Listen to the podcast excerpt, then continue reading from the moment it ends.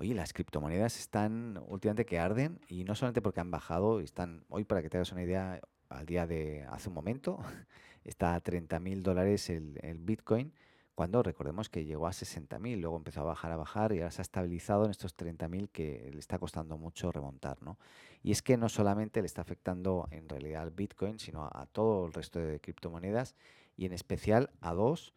mm, de las cuales los propios cofundadores están empezando ya a, eh, a no creer mucho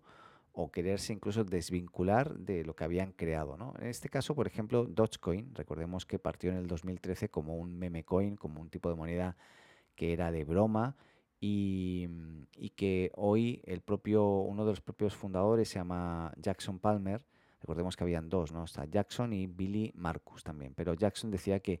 hoy las criptomonedas solo sirven para una cosa, para hacer más rico a los ricos. Eh, y lógicamente no todo el mundo opina igual, pero él mismo dice que las criptomonedas son una tecnología hipercapitalista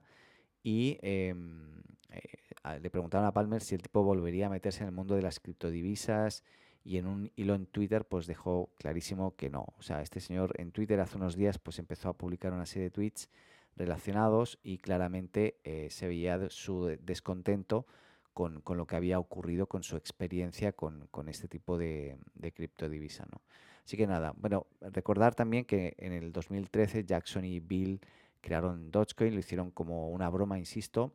eh, del que salieron en el 2015, pero ahora critican que eh, de forma muy contundente que, bueno, que no es algo muy artificial, que es solamente para los ricos, que esto se está manejando desde la gente que, desde unos pocos solamente, y lógicamente con mucho,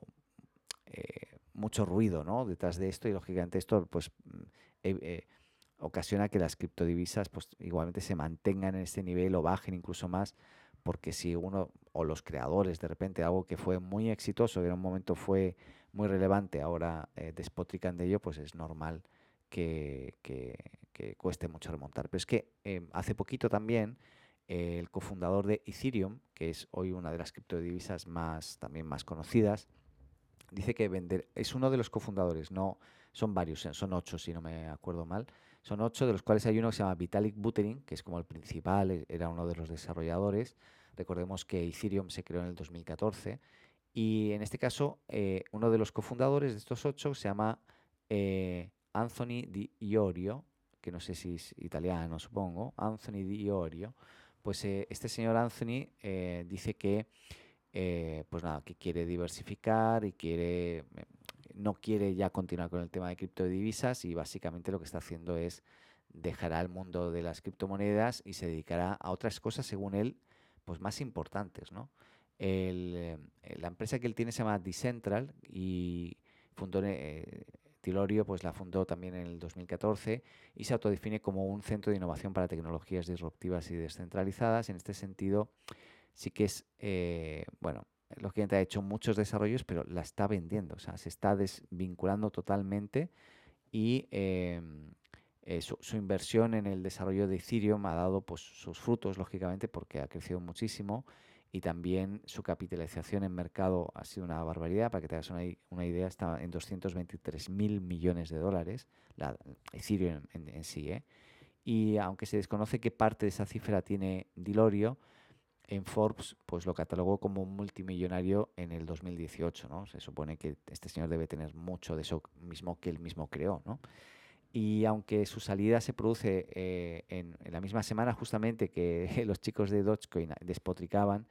eh, el Dilorio dice algo así como que incorporaré las criptomonedas cuando sea necesario, pero en otras ocasiones no, y es realmente un pequeño porcentaje eh, de lo que el mundo necesita. O sea, el tipo tampoco está muy convencido que las criptomonedas sean eh, la solución a los problemas, ¿no? O sea, como que cree y, quiere dedicarse a otras cosas, según él, más importantes, según lo que dice. Así que, nada, interesante eh, derechazo que, no que le está dando a, a los crypto lovers y veremos qué ocurre con, esta, con la evolución de estas cripto, divisas, criptomonedas.